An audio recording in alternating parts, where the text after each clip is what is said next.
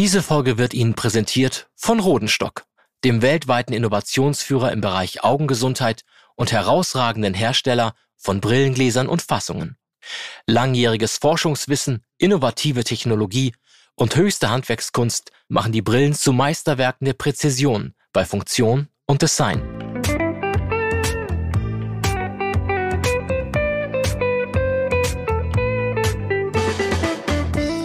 Herzlich willkommen zu Vital, der Gesundheitsexperten-Talk. Der Talk mit Gesundheitsexperten aus allen Fachrichtungen über wichtige Basics zur Vorsorge, Heilmethoden, gesunde Ernährung, die richtige Dosis Bewegung und vieles mehr.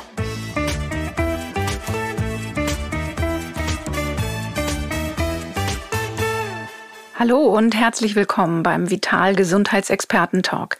Mein Name ist Andrea Berning und ich leite das Gesundheitsressort der Zeitschrift Vital.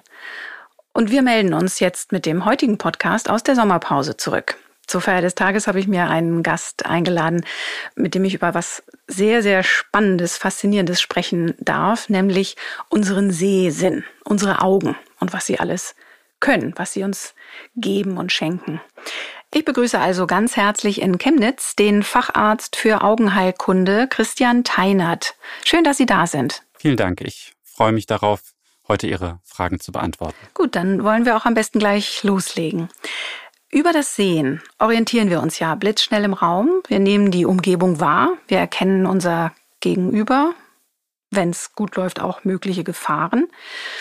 Man kann das Ganze auch ein bisschen romantischer ausdrücken. Die Augen schenken uns die Fähigkeit, das Schöne zu entdecken, das zu sehen.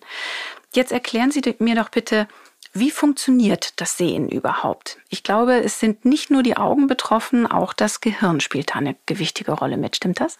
Ja, das ist richtig.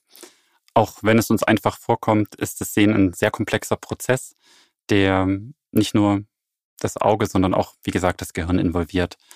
Das Licht fällt auf die Augenoberfläche und wird durch Hornhaut und Linse gebrochen. Die Lichtreize werden von der Netzhaut in Nervensignale umgewandelt und innerhalb der Netzhaut verschaltet. Die verschiedenen Signale werden dann über die Sehnerven zum Gehirn weitergeleitet und dort im hinteren Teil des Gehirns entsteht dann das Bild. Also auch Farbsehen findet da, also diese Kodierung mit, oder Dekodierung, das ist alles äh, dort, passiert alles dort in diesem hinteren Gehirnteil. Das stimmt. Also es gibt verschiedene Rezeptoren, Stäbchen und Zapfen. Also die Stäbchen erinnern sich sicherlich viele, sind für das Helligkeitssehen zuständig und die Zapfen für das Farbsehen. Ich habe zum Beispiel heute gerade nochmal nachgelesen, das menschliche Auge bzw. das Sehsystem kann hunderte verschiedener Farben in ganz vielen verschiedenen Abstufungen, also Sättigungsstufen unterscheiden. Das ist wirklich spannend. Und es sind nur zwei Augen und nicht Tausende, wie bei Fliegen oder was man so an ja. Bildern vielleicht vor Augen hat. Ich habe eine ganz interessante Zahl gelesen. Das ist äh, vom Kuratorium Gutes Sehen e.V. Da äh, wurde gesagt, drei von vier Befragten würden eher auf zehn Lebensjahre verzichten als auf ihr Sehvermögen. Das finde ich enorm. Wir schätzen diesen Sinn also sehr hoch. Paradox ist aber, dass ich den Eindruck habe, dass meist nur Brillenträgerinnen und Brillenträger regelmäßig zum Augenarzt gehen. Also in meinem Umfeld ist das so, wer gut äh, gucken kann, der, äh, der kommt gar nicht auf die Idee, zum Augenarzt zu gehen und sich äh, die Augen checken zu lassen da wird einmal der, der Führerschein-Sehtest gemacht und danach äh, findet der Weg in, den, in die Praxis nicht mehr statt. Aber Dabei ist doch in anderen Fachbereichen, in anderen Fachrichtungen das ganz üblich, dass man regelmäßige Checks macht. Warum meinen Sie, ist das beim Augenarzt nicht so? Denn Sie werden das ja für sehr, äh, ja, veränderungswürdig halten, denke ich. Ja, also Sie haben recht, dass man ab einem bestimmten Lebensalter regelmäßig die Augen überprüfen lassen sollte, auch wenn keine Beschwerden bestehen. Ähm, ich denke, vielen von uns, wenn man ein gutes Sehen gewöhnt ist, nimmt man das mehr oder weniger als selbstverständlich hin mhm. und ähm, denkt auch nicht dran, das äh, überprüfen zu lassen oder in dieser Richtung Vorsorge zu betreiben. Manchmal kommt es mir auch so vor, als ob das äh, ja allgemeine Wissen über die doch teilweise recht komplexen Augenerkrankungen noch nicht so sehr verbreitet ist und ähm, da auch noch ja bisschen Aufklärungs Aufklärungsarbeit sinnvoll ist. wäre. Ja. Mhm. Ich glaube, dass was, was die meisten Menschen ja kennen, wo auch die ersten Berührungspunkte vermutlich sind, ähm, denke ich, sind auch vielleicht die häufigsten Beeinträchtigungen des Auges. Das ist diese äh, Kurz- oder Weitsichtigkeit. Gibt es da äh, Zahlen? Was ist häufiger? Ähm, allgemein kann man sagen, dass, ja, Sie haben schon recht, die Fehlsichtigkeiten mhm. häufige Beratungsanlässe bei uns in der Augenarztpraxis sind. Also es gibt nicht nur Kurz- und Weitsichtigkeit, sondern auch Stabsichtigkeit wird auch als Astigmatismus bezeichnet, kommt zum Beispiel durch eine Verkrümmung der Hornhaut und oder Augenlinse zustande. Und heißt das, man, man sieht, was ist eine Stabsichtigkeit? Das ist, also müssen Sie sich so vorstellen, die Hornhaut ist normalerweise in allen Richtungen gleich gewölbt, also mhm. regelmäßig. Mhm. Kann man ungefähr mit einer Orange vergleichen. Und wenn die in einer Richtung stärker gewölbt ist als in die andere, also vergleichbar mit einer Form einer Zitrone, so. dann wird das Licht nicht zu einem Punkt, sondern zu einer Linie gebrochen. Ja, mhm. also entsteht eine gewisse Verzerrung und kein scharfes Abbild mehr, wenn der Astigmatismus mhm. höhere Werte erreicht. Mhm. Also das, das merkt man ja. Ich glaube, viele, wenn sich das Sehen ein bisschen verschlechtert ähm, oder ja, meistens, wenn das erste Mal der Gang zum, zum Augenarzt oder wenn die erste Brille kommt, ja, merkt man das vielleicht in der Schule oder man, man zwingt, zweckt die Augen so zusammen, man zwinkert, äh, weil man das Gefühl hat, ich kann gerade nicht das richtig erkennen. Mm, ansonsten merkt man es vermutlich ja nicht. Man denkt ja, man nimmt die Welt so wahr, wie sie ist und ahnt gar nicht, dass die vielen Blätter an den Bäumen auch einzeln zu sehen sein könnten, wenn man eine richtige passende Brille hätte. Ne? Das, das ist es vielleicht auch. Ne? Wenn jetzt jeder ja. regelmäßig zur, zum Check gehen würde, ja. Also zu der Frage könnte ich gleich nochmal verschiedene ja. Ergänzungen machen.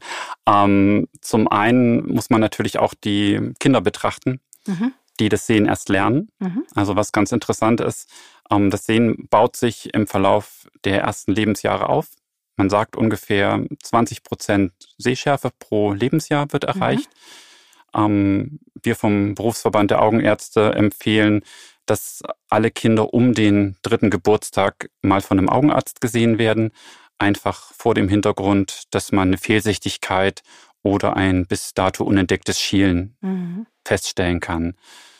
Sollten zusätzliche Risikofaktoren wie beispielsweise Frühgeburtlichkeit oder offensichtliches Schielen oder eine starke Fehlsichtigkeit bei Familienangehörigen vorliegen, empfehlen wir sogar eine erste Kontrolle schon im Alter von sechs Monaten. Mhm. Und was Sie zu den Brillen sagten, bei Kurzsichtigkeit ist es so, dass man das in der Regel schon merkt, wenn man kurzsichtig wird. Man ist es normalerweise gewohnt, in der Ferne gut zu sehen. Und wenn sich eine Kurzsichtigkeit einstellt, ist es so, dass schon bei relativ geringen Werten, sagen wir mal minus ein halbes Dioptrien, das Sehen schlechter wird und man dann automatisch merkt, dass eventuell ein Besuch beim Augenarzt mhm. oder Optiker vonnöten ist.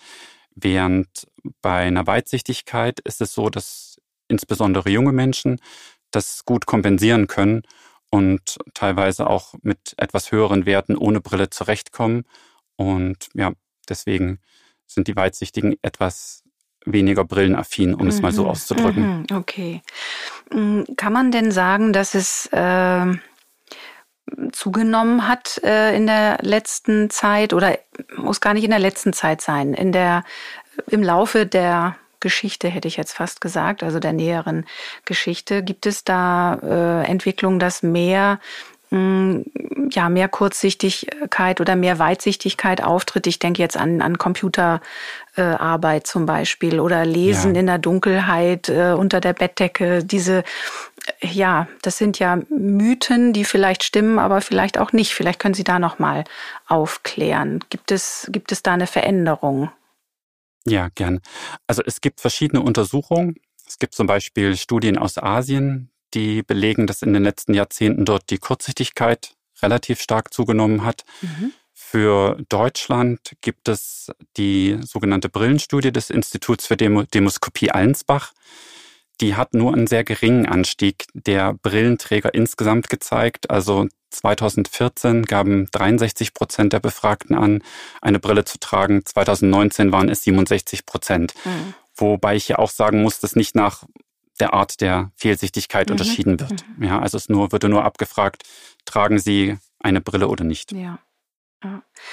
Nun, ähm, das, was ähm, ja zwangsläufig auf uns zukommt, das ist diese viel zitierte Alterssichtigkeit. Also dass irgendwann äh, zu einer ja, Fehlsichtigkeit, die vielleicht schon da ist, dann das Lesen schwierig wird. Also wer kurzsichtig ist äh, und eben eigentlich ohne Brille lesen kann, da werden die Arme dann immer länger, das kennt man dann. Dann ist im Restaurant bei etwas schummriger Beleuchtung die Speisekarte nicht mehr zu lesen. Das, glaube ich, ist so ein Klassiker, den, der einfach ja mit dem Alter kommt. Das ist keine Krankheit wahrscheinlich, oder? Das ist einfach ein nein, Alterungsprozess. Nein. Also die Alterssichtigkeit ähm, in Fachkreisen als Presbyopie bezeichnet, ist was, was uns leider alle ereilt. Mhm. Ähm, sie beginnt mit Anfang 40 und mit Mitte, Ende 40 merken die meisten, dass das Lesen nicht mehr ohne Brille möglich ist wie vorher oder bei Kurzsichtigen, dass die Brille zum Lesen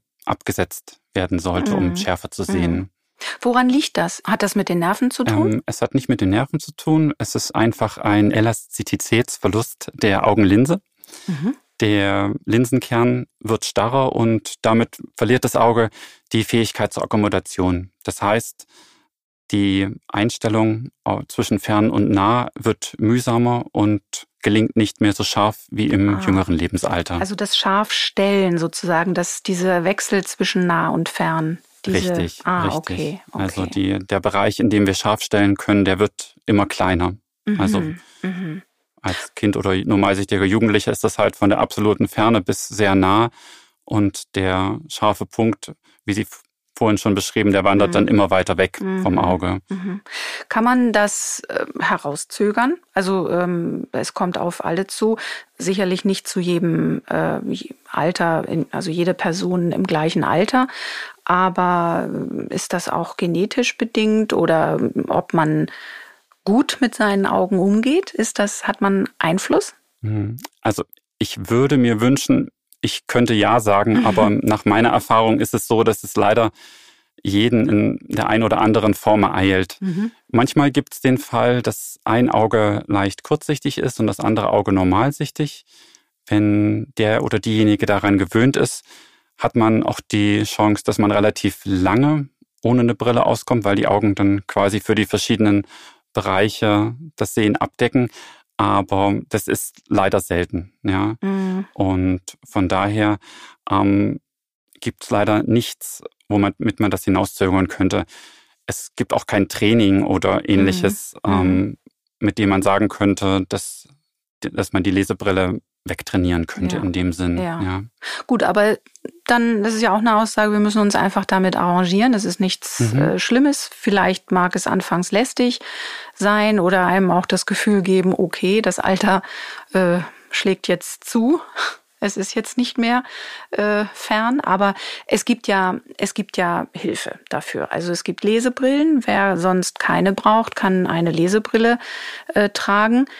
Ähm, was halten Sie denn von diesen äh, preisgünstigen äh, Lesebrillen, die es im Supermarkt, in der Drogerie und so weiter gibt? Die sind ja nicht angepasst an, ein, an eine Person ganz individuell, so wie es bei äh, anderen Brillen ist. Ist das erstmal ja. für den Anfang ganz sinnvoll oder wie sehen Sie das? Also wenn man vorher keine Brille benötigt hat und ähm, die mit den Brillen gut zurechtkommt, hat, haben diese Lesehilfen, wie mhm. wir sie bezeichnen, so. durchaus ihre mhm. Berechtigung. Mhm. Ähm, wobei ich immer sage, wenn die Alterssichtigkeit langsam einsetzt, ist es auch sinnvoll, mal den Augenarzt aufzusuchen. Es ist zwar nicht sehr wahrscheinlich, aber zu dem Zeitpunkt könnte man ein wenig Vorsorge betreiben und auch gleich ausschließen, dass andere Augenerkrankungen vorliegen oder für ein Nachlassen der Sehschärfe in der Nähe verantwortlich sind. Genau, dass es nicht einfach diese, äh, dieser Grund ist, sondern dass tatsächlich vielleicht eine andere Ursache da vorliegt. Das ist natürlich äh, ein guter Punkt, weil da merkt man es tatsächlich und kann dann vielleicht anfangen mit diesen regelmäßigen Arztbesuchen, die wir ja vielleicht ohnehin empfehlen wollen. Ja. Aber was ich äh, auch ähm, am eigenen Leib, also am eigenen Auge erfahren habe, ähm, die, ich bin kurzsichtig habe mit meiner Brille, mit mein, hab gut, bin gut zurechtgekommen und plötzlich äh, konnte ich mit meiner Brille dann nicht mehr gut nahe sehen, obwohl ich nah nie Probleme hatte. Das ist dann eben diese viel zitierte Alterssichtigkeit. Jetzt habe ich eine Gleitsichtbrille. Ja. Da kann ich ja beide Bereiche dann abdecken. Das ist, das ist im Grunde richtig. Ich weiß auch, dass es früher äh, gab es so einen Begriff bifokal, das sagt man aber nicht mehr. Ne? Da haben viele die es vielleicht noch so im Kopf, da gab es so einen ähm. Strich durchs Glas, ne? da war dann der untere ja. Teil so ein bisschen wie eine Lupe. Das ist, ja. sind kleine Horrormärchen, das gibt's nicht mehr, ne? Naja, also ich kann ein bisschen Aufklärung betreiben, also Horror ist es nicht. Nein, das sieht ähm, für viele so nach äh, Senioren. Ja, man, man sieht's halt im Glas. Man, ja. Also bei den sogenannten Bifokalbrillen, das ist richtig, da ist eine richtige scharfe Trennung drin mhm. und man spricht von einem eingeschliffenen Leseteil. Aha. Das heißt, man hat im oberen Bereich des Glases ein Fernteil und im unteren Bereich ein eingeschliffenes Leseteil. Und der Sprung zwischen den beiden Bereichen ist scharf. Also mhm. da gibt es keine Zwischenbereiche, während die Gleitsichtgläser auch ein Sehen im Zwischenbereich ermöglichen. Also da ist im oberen Bereich ein großes Fernteil, im mittleren Bereich, der auch als Progressionskanal bezeichnet wird, also es ist ein etwas engerer Bereich. Dort wird das Zwischensehen, also zum Beispiel am Computerbildschirm, mhm. scharf abgebildet und dann hat man im unteren Bereich des Glases wieder einen etwas größeren Leseteil. Und wenn man zum ersten Mal eine Gleitsichtbrille trägt, Sie können das sicherlich bestätigen, ist es anfangs etwas ungewohnt, diese verschiedenen Bereiche anzusteuern. Mhm. Genau, das ist, das ist richtig Übungssache, hatte ich den Eindruck. Also den Kopf auch ein kleines bisschen immer mitzunehmen.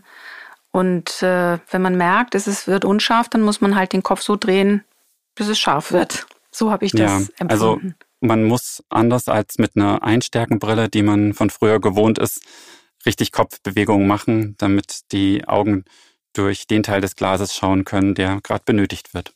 Deswegen, wenn es jetzt nur leichte ähm, Dioptrien oder geringere Dioptrienzahlen sind, ähm, dann sind manche vielleicht auch verleitet, die nur ab und zu mal zu tragen. Das ist ja in dem Fall, wenn man sich dran gewöhnen soll, ähm, sicher kontraproduktiv. Ne? Denn das nicht wir müssen uns dran gewöhnen, das Auge und das Gehirn, das das verarbeitet, ja auch. Stimmt das? Das ist richtig, wobei man da auch den Einzelfall sehen muss. Ähm, ich empfehle meist meinen Patienten, wenn die Alterssichtigkeit da ist, um das 50. Lebensjahr mit einer ersten Gleitsichtbrille zu beginnen. Mhm. Dann ist der Unterschied zwischen Fern- und Leseteil noch nicht so groß und die Eingewöhnung fällt in der, in der Regel leichter. Also kann man tatsächlich sagen, man soll gar nicht äh, so lange damit warten, das noch herauszögern, sondern je, also was Sie sagten, je größer der Unterschied der beiden Bereiche genau, also im Glas, so je desto ausgeprägter, schwieriger. Genau, mhm. genau, je ausgeprägter die Alterssichtigkeit wird, desto größer ist ja der Unterschied zwischen Fern- und Leseteil. Mhm. Also wenn die Alterssichtigkeit voll ausgeprägt ist, beträgt der Unterschied so etwa zweieinhalb bis drei Dioptrien und das wird so etwa um das 60. Lebensjahr erreicht. Und wenn man in dem Lebensalter ist und sich dann entscheidet, eine erste Gleitsichtbrille zu versuchen, ist es in der Regel schwieriger, weil mhm. die Unterschiede sind relativ groß. Man muss die Bereiche sehr genau ansteuern. Und wenn man damit schon etwas früher beginnt und das Gehirn trainiert, mhm. fällt es in der Regel leichter, auch dann, wenn die Stärken im zunehmenden Alter noch etwas zunehmen sollten. Mhm. Nun gibt es Menschen, die sagen, nee, ich komme mit der Gleitsichtbrille nicht zurecht. Das kann ich nicht, konnte ich nicht, musste ich wieder weglegen. Woran kann das liegen? Ist das dann zu früh aufgegeben oder ja, gibt es einfach, ist das auch so ein kleines bisschen Typsache ähm, oder liegt es dann vielleicht, dass da schon der, der Abstand zu groß war? Ja, also ich, ich denke, man muss im Einzelfall differenzieren. Ähm, war es jemand, der eventuell noch gar keine Brille hatte und sich dann mhm. sofort an, an, eine Gleitsichtbrille mhm. getraut hat, dann ist es oft schwierig, weil Menschen, die bisher ohne Brille zurechtgekommen sind, sind es halt gewohnt, ähm, das gesamte Sichtfeld scharf zu haben. Und in den Randbereichen der Gleitsichtgläser ist es ja auch so, dass das Sehen unscharf ist. Man spricht von sogenannten Verzeichnungsbereichen. Und wenn man es gewohnt ist, einfach irgendwo hinzuschauen und das Sehen scharf zu haben, dann kann eine Gleitsichtbrille in der Regel anfangs nicht zufriedenstellen. Mhm.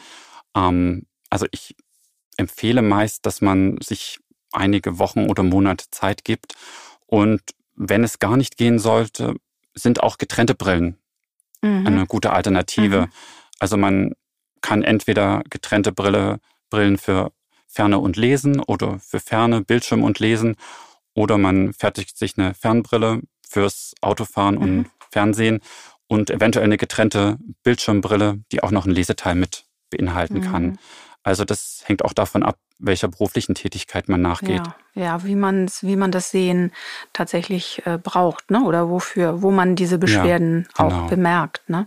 Ja. Da kann ich mir vorstellen, sind Sie auch so ein bisschen betreuender äh, Therapeut, der dann im Grunde auch sagen muss, ja, da müssen Sie sich jetzt leider äh, mit abfinden und äh, ja. versuchen Sie es. Also, ne?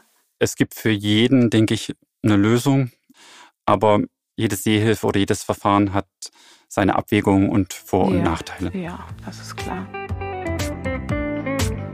Werbung. Unsere Augen leisten jeden Tag enormes und sind ständig in Bewegung, bis zu 250.000 Mal pro Tag. Eine gute Unterstützung der Augen ist deshalb häufig ab einem Alter von 45 Jahren in Form eines Gleitsichtglases nötig. Dabei handelt es sich um ein Brillenglas, das das Sehen stufenlos in allen Sehdistanzen unterstützt. Voraussetzung für ein scharfes Seherlebnis bei jedem Blick und in allen Winkeln ist die Passgenauigkeit einer Gleitsichtbrille. Grundlage dessen ist eine individuelle Vermessung der Augen, die mithilfe innovativer und modernster Technologie durchgeführt wird.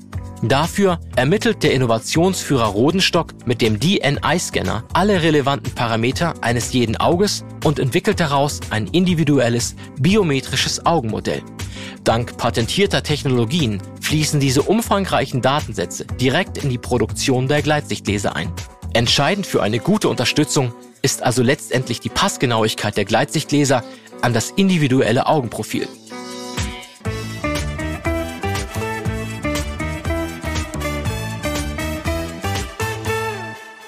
Jetzt haben wir über Fehlsichtigkeit gesprochen. Es gibt aber ja nun auch Erkrankungen. Sie haben jetzt eben gerade äh, die, die Star-Operation ähm, angesprochen. Welche Erkrankungen bedrohen quasi unseren Sehsinn und wie können wir uns davor schützen?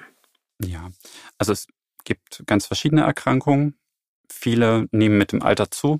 Mhm. Exemplarisch möchte ich jetzt einfach mal den grauen Star nennen, mhm. den Sie schon angesprochen mhm. haben, wird auch als Katarakt bezeichnet. Dann gibt es altersbedingte Veränderungen der Netzhaut. Die wichtigste und bekannteste ist, denke ich, die altersabhängige Makuladegeneration. Und dann gibt es die verschiedenen Formen der Glaukome, auch als grünen Star bezeichnet. Ich mag die Bezeichnung nicht so gern, weil es oft zu Verwechslungen kommt. Also ich ja, bevorzuge die Bezeichnung. Star, grauer Star, genau, ja. mhm. genau. Also ich versuche eher von einer getrübten Linse oder vom Glaukom zu sprechen. Und die ja. getrübte Linse, das ist im Volksmund der graue Star. Genau, das ist richtig. Ja. Wo dann eine Linsen, ein Linsentausch quasi äh, richtig. eine Operation die genau. Lösung ist. Also die mhm. körpereigene getrübte Linse wird mit Ultraschall oder Laser zerkleinert und abgesaugt und durch eine Intraokularlinse ersetzt.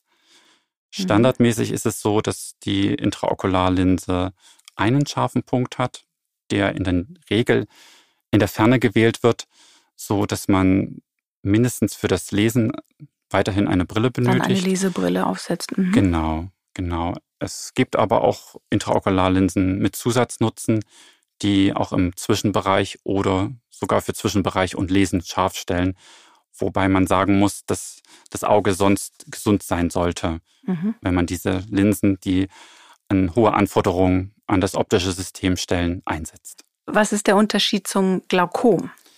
Das Glaukom ist eine Erkrankung des Sehnerven, bei der es in der Regel über einen individuell zu hohen Augendruck zu einer Schädigung der Nervenfaserschicht der Netzhaut kommt. Also hat nichts mit der Linse zu tun. Da geht es Nein. wirklich um den hinteren Bereich im Auge. Mhm. Richtig, genau. Und wir Augenärzte bieten in der Regel ab dem 40. Lebensjahr die Glaukomvorsorgeuntersuchung an, weil das Risiko an einem Glaukom zu erkranken ab diesem Lebensalter ansteigt. Mhm. Das ist aber, glaube ich, eine, eine äh, Untersuchung, die nicht von der gesetzlichen Krankenkasse bezahlt wird. Stimmt das? Oder nur in bestimmten Fall, Fällen, wenn da vielleicht eine familiäre Häufung so ist? Also ist das eine IGEL-Leistung, eine individuelle Gesundheitsleistung? Ja, das ist richtig. Mhm. Der, der Glaukomvorsorge ist eine individuelle Gesundheitsleistung, ähm, ist aber in der Regel recht ähm, ja, erschwinglich. Also Kost, kostet nicht die Welt. Aber nein. wie viele ja, Prophylaxe oder Präventionsmaßnahmen sind es?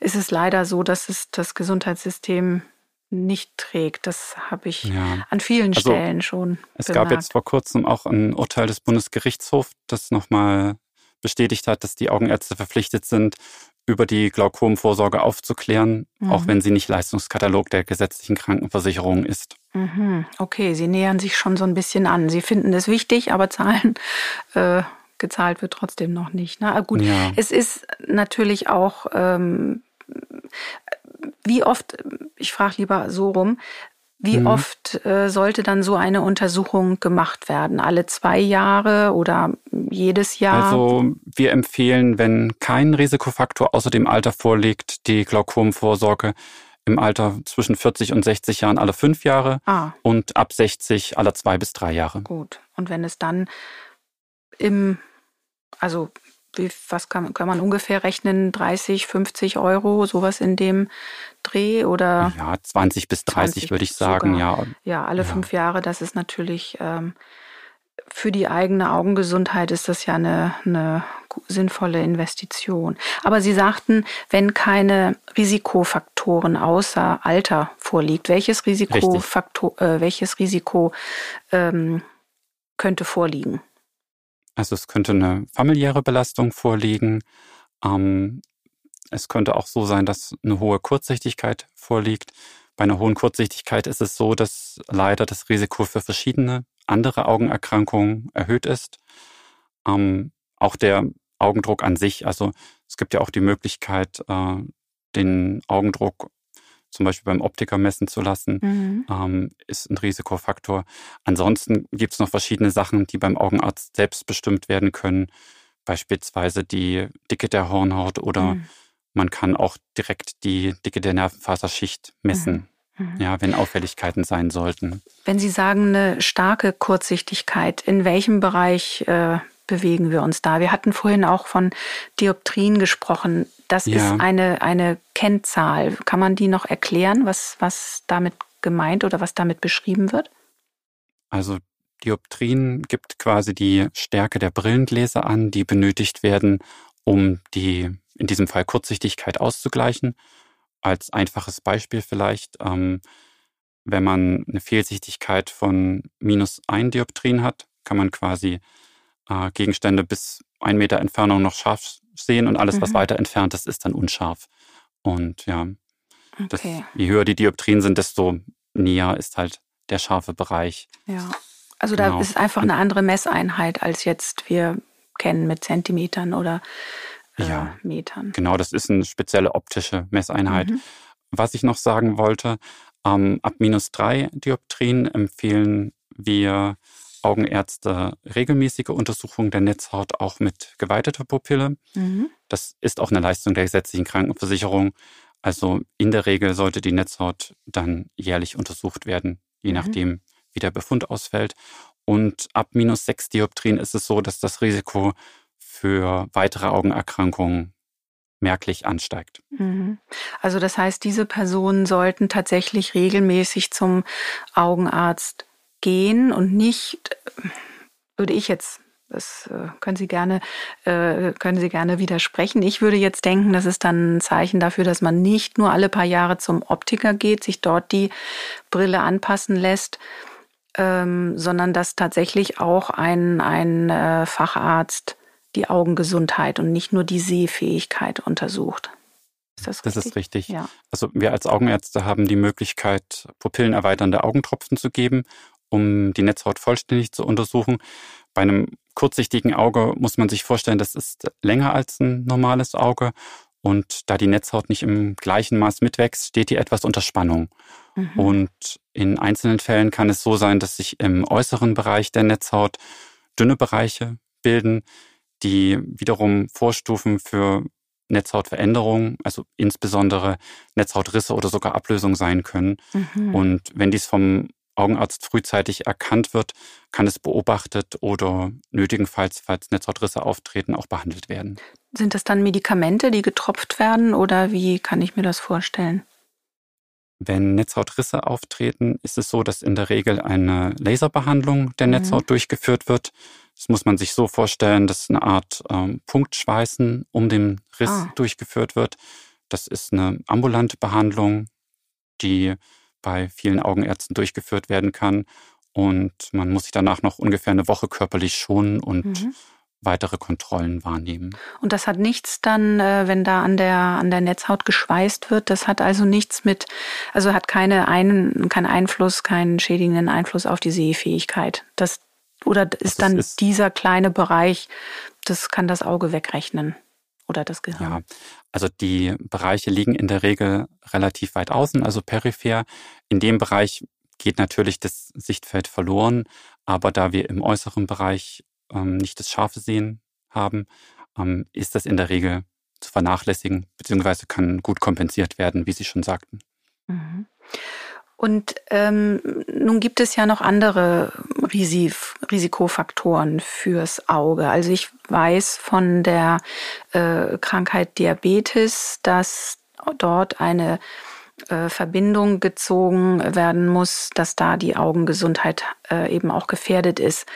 Ähm, wie kommt das? Also diese Ärzte, äh, diese Patienten und Patientinnen sind ja in Behandlung wegen ihres Diabetes. Werden die dann regelmäßig auch zum Augenarzt geschickt oder ist das eine individuelle Entscheidung oder muss man sich da schon selbst drum kümmern? Nein, also bei Diabetikern werden regelmäßige augenärztliche Kontrollen empfohlen. Es ist so, dass viele Diabetiker in den sogenannten DMP, also Disease Management Programmen eingeschrieben sind und im Rahmen dieser Programme ist eine Untersuchung der Netzhaut mit geweiterter Pupille alle zwei Jahre vorgesehen. Mhm. Wenn Auffälligkeiten sein sollen, werden die Kontrollintervalle natürlich verkürzt oder wenn Behandlungen notwendig sind, werden die natürlich auch begonnen. Man schätzt ungefähr, ähm, dass ungefähr 1,3 Millionen Menschen in Deutschland von diabetischer Netzhauterkrankung, also diabetischer Retinopathie, betroffen sind. Also da ähm, treten Schäden an der Netzhaut auf. Liegt das an dem, an dem erhöhten Zuckerwert im, im Blut, dass das, die Netzhaut wird durchblutet und da äh, ja, lagert sich was ab? Oder wie kann ich mir das jetzt als Laie vorstellen? Was, was tritt da ja, für einen die, Schaden auf? Ja, die Vorstellung ist nicht ganz falsch. Durch den erhöhten Blutzuckerspiegel ist es so, dass sich verschiedene Abbauprodukte bilden, die zu einer beschleunigten Arterienverkalkung führen. Und beim Diabetes ist es leider so, dass er vor allen Dingen die kleinen Gefäße, also die Kapillaren schädigt. Deswegen ist neben dem Auge zum Beispiel auch die Niere von Schäden mhm. schlecht eingestellten Diabetes betroffen. Sie hatten die altersabhängige Makuladegeneration genannt. Was können wir dazu noch lernen? Ja, also das ist eine Erkrankung, die definitionsgemäß erst ab dem 50. Lebensjahr auftritt die altersabhängige Makuladegeneration oder kurz AMD ist eine Erkrankung des Netzhautzentrums, der sogenannten Phobia. Und wir empfehlen eigentlich, dass ab dem 60. Lebensjahr ein Augenarztbesuch auch der Vorsorge dahingehend dienen sollte. Mhm. Nun kann es ja auch sein, dass ich schon Symptome bemerke oder sowas, dass ich, dass ich das Gefühl habe oder worauf kann ich achten, dass ich dann weiß, oh, das ist ein Symptom, da sollte ich jetzt mal mich lieber drum kümmern. Woran merke ich, dass am Auge etwas äh, nicht in Ordnung ist? Also klar, wenn es jetzt nicht um das nicht mehr ganz scharf sehen geht. Mhm. Ja, ich verstehe. Also es gibt unspezifische und etwas spezifischere Symptome.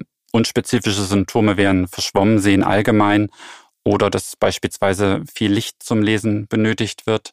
Spezifischere Symptome wären, wenn gerade Linien oder beispielsweise Fensterkreuze schief erscheinen. Mhm. Wir Augenärzte sprechen dann von Metamorphopsien. Mhm. Es gibt auch den sogenannten Amsler-Gittertest, der gratis im Internet erhältlich ist.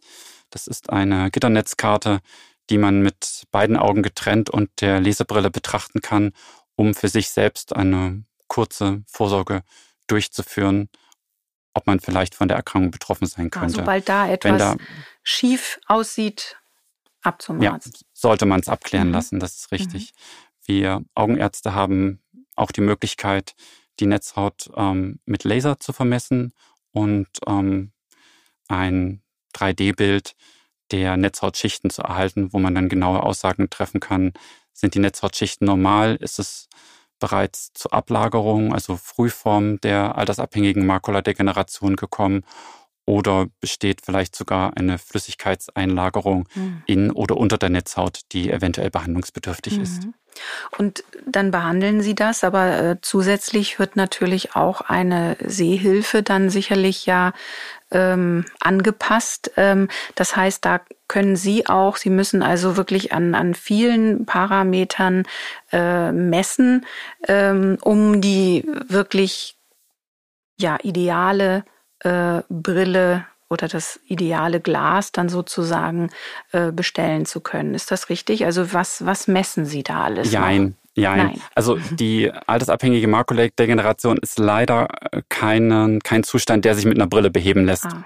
Muss man mal so plakativ mhm. sagen, weil wenn man sich eine Kamera vorstellt, ist es quasi der Film, der beschädigt ist. Und ah. wenn man da jetzt ein teures Objektiv oder ein gutes Objektiv davor setzt, wird die Leistung von der Kamera insgesamt trotzdem nicht besser. Nicht besser, das ja. ist klar. Mhm. Also ähm, wenn die Erkrankung sehr weit fortgeschritten ist und eine Lesefähigkeit mit einer einfachen Lesebrille nicht mehr gegeben ist, passen wir auch sogenannte vergrößernde Sehhilfen, also beleuchtete Lupen, Bildschirmlesegeräte und ähnliches an. Aber das ist dann schon wenn die Erkrankung ein gewisses Spät- oder Endstadium erreicht hat. Ja. Das ist dann tatsächlich auch eine schwere Erkrankung, das ist richtig. Ja. Wenn jetzt so eine schwere Erkrankung nicht vorliegt, vielleicht nochmal darauf zurückzukommen, tatsächlich Ihre Vermessungsmöglichkeiten. Was ja. messen Sie alles im und am Auge? Also wir bestimmen die Netzhautdicke mhm. und wir schauen, ob die Netzhautschichten alle in Ordnung sind. Also ob beispielsweise das retinale Pigmentepithel, das kann man sich als eine Art Versorgungsschicht von der Netzhaut vorstellen, ob das durchgängig ist, ob die inneren, äußeren Netzhautschichten alle in Ordnung sind, ob die Sehgrube, wenn man sich einen Querschnitt der Netzhaut vorstellt, ist quasi eine Vertiefung in der Mitte, ob die ordentlich konfiguriert ist. Das schauen wir uns alles an. Mhm. Ergänzend ähm, kann man, wenn man den Verdacht hat, dass eine sogenannte feuchte Makuladegeneration vorliegt. Das heißt, wenn eine Flüssigkeitseinlagerung in den Netzhautschichten da sein sollte, kann man zusätzlich eine sogenannte Fluoreszenzangiografie durchführen. Das ist eine Untersuchung, bei der ein Farbstoff in die Vene gespritzt wird und die Durchblutung des Augenhintergrunds bestimmt wird. Mhm. Und dann kann man sagen, ob eventuell eine Therapie mit Spritzen in das Auge diese Spritzen werden auch als intravitreale Injektionen, also Injektionen in den Glaskörperraum bezeichnet, ob das sinnvoll ist. Das klingt Und ja ganz fürchterlich. Also wenn ich mir vorstelle, eine Spritze ins Auge zu bekommen, aber ich nehme an, das ist gar nicht so. Das ist mehr die Vorstellung davor, die also einen da Auge wird, wird betäubt. Ja, das Auge wird selbstverständlich mhm. betäubt mhm. und desinfiziert mhm. und die Spritze an sich ist nicht schmerzhaft und dauert auch nicht lang. Also mhm. das ist ein, heutzutage ein Routineeingriff in der ja. augenheilkundlichen Praxis. Ja. Ähm, wenn wir jetzt nochmal äh, ganz generell auf die, die Augengesundheit eingehen. Sie sagten vorhin, dass es leider so ist, dass wir nicht wirklich mit Augen-Yoga oder Augengymnastik äh, die Sehkraft äh, bis ins hohe Alter äh, bewahren können. Aber es gibt doch sicher etwas, was den Augen äh, schadet, was wir vielleicht vermeiden können und was den Augen gut tut. Also ich denke zum Beispiel an ja frische Luft, äh, immer mal mit den Augen zwinkern oder auch äh, Ernährung. Über Ernährung wird ja, ja. sicherlich auch äh, das Auge ja. versorgt. Nein, das ist alles richtig, was Sie sagen. Also als Augenarzt kann ich dafür plädieren, dass man möglichst nicht rauchen sollte, mhm.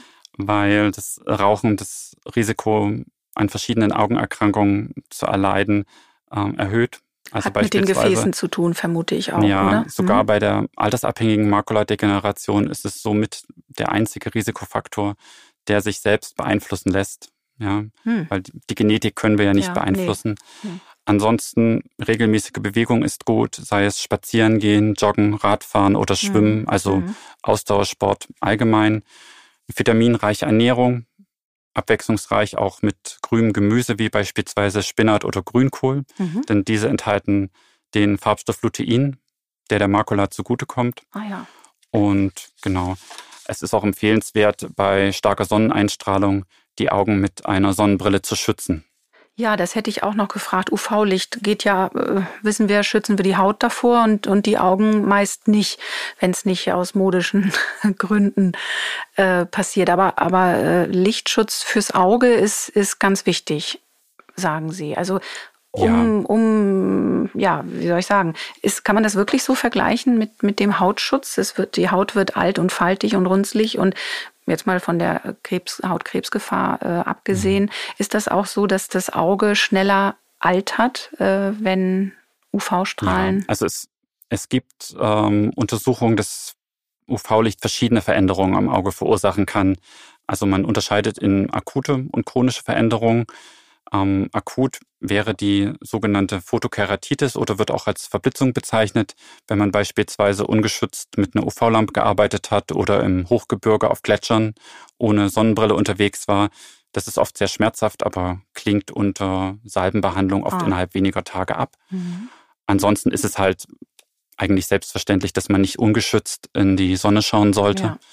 Das gibt es immer wieder Aufklärung im Rahmen von Sonnenfinsternis, die auftreten. Ähm, ansonsten gibt es auch Veränderungen der Augenoberfläche, insbesondere der Bindehaut.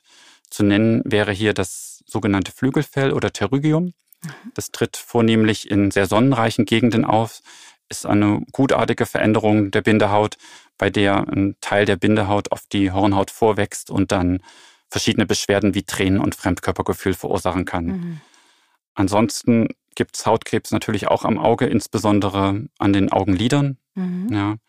Also von daher ist es auch wichtig, die Augen dahingehend In jeder vor UV-Strahlung zu schützen. Empfehlenswert, ja. genau. Und UV-Licht kann natürlich auch den grauen Star bzw. die Katarakt begünstigen. Mhm.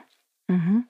Und dann gibt es noch ein anderes Licht, äh, was uns aus dem Computer entgegenstrahlt. Das ist, glaube ich, auch nicht so günstig ist das äh, klar. Ich, äh, wir wissen, dass inzwischen äh, wer lange auf ein Display schaut, der blinzelt auch nicht so viel. Das ähm, hat dann vermutlich auch äh, Einfluss auf den, den, die Tränenflüssigkeit.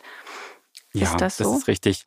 Also wenn man konzentriert arbeitet, besonders am Computerbildschirm, blinzelt man ganz einfach seltener und dadurch wird der Tränenfilm nicht so gut übers Auge verteilt. Mhm. Also wir empfehlen neben dem häufigen Blinzeln auch auf eine ergonomische Gestaltung des Arbeitsplatzes zu achten.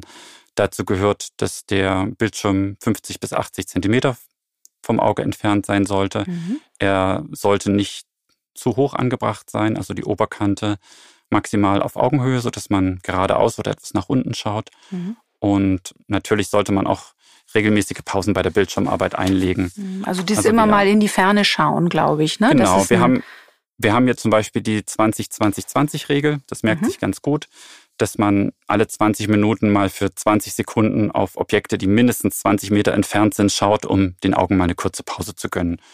Und regelmäßiges Lüften, um ja. besonders im Winter bei trockener Heizungsluft äh, die Augen zu erfrischen, ist auch ratsam. Mhm.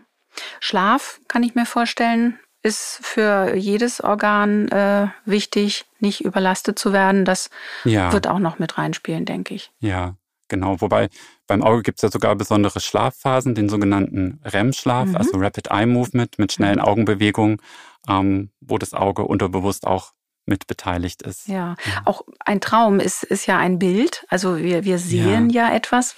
Da merkt man wieder, dass die, dass das Gehirn ganz stark beteiligt ist, weil die Augen ja zu sind beim Träumen. Auch wenn sie, richtig, wenn sie sich richtig. schnell bewegen. Mhm. Also unser Gehirn ist in positiver Hinsicht ein Mysterium, was es alles leisten kann, selbst wenn wir schlafen. Mhm.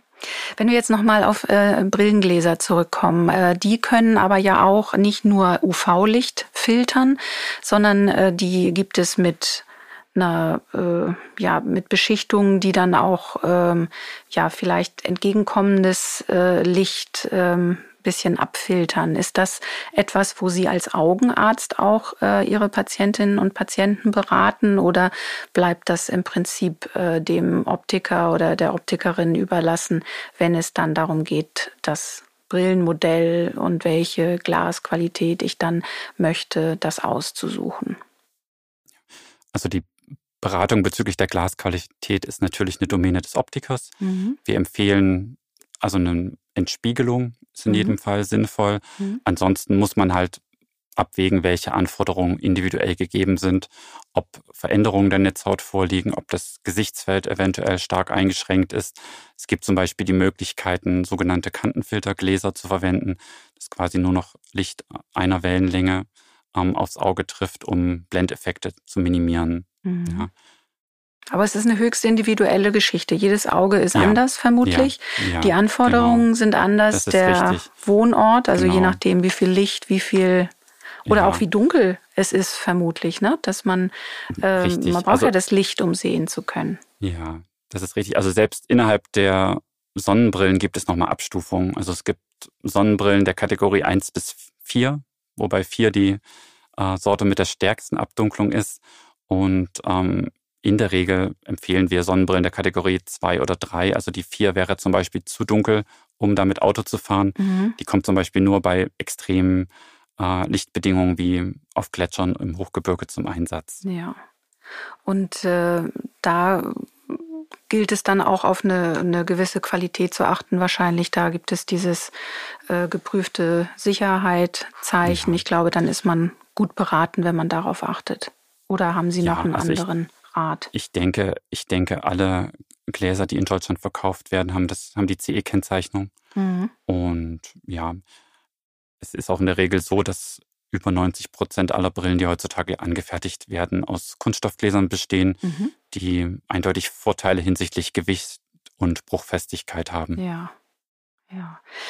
Gibt es noch etwas, was Sie uns mit auf den Weg geben möchten, was, was vielleicht ins Auge gehen kann im wahrsten Sinne des Wortes, wie wir uns als äh, potenzielle Patientinnen und Patienten bei Ihnen verhalten können, um ja unser Sehen so weit wie möglich, äh, ja, um es gut zu behandeln und so weit wie möglich bewahren zu können? Ja, also zunächst möchte ich sagen, dass ähm, unser Verhältnis zu den Patienten in der Regel von großer Zufriedenheit und ja. gegenseitiger Wertschätzung geprägt ist.